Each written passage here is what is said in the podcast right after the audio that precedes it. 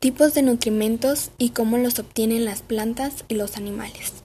En la fotosíntesis, los vegetales elaboran sus propios alimentos, carbohidratos, lípidos y proteínas. Para ello, requieren tomar del medio sales, minerales, dióxido de carbono y agua.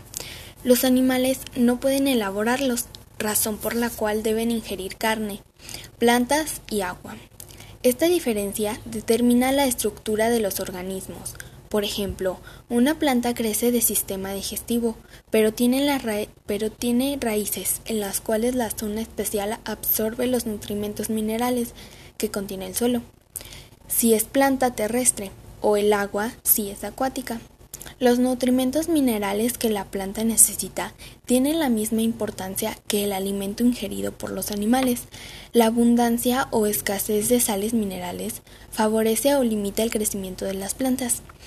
Quizás has oído hablar de la necesidad de incorporar abono o fertilizante a las marcas o a la tierra de cultivo. Ambas sustancias se utilizan para proveer el suelo de los alimentos que le hacen falta.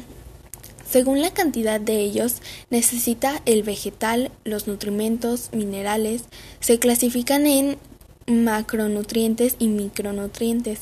Los macronutrientes son los vegetal son los que el vegetal requiere en grandes cantidades.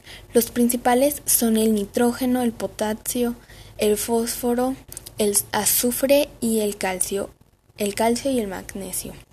Los micronutrientes son sustancias que el vegetal necesita en pequeñas cantidades, lo cual no significa que no hagan falta. Entre ellos se encuentra el fierro, el borro, el zinc, el manganeso, el cloro y el molibdeno.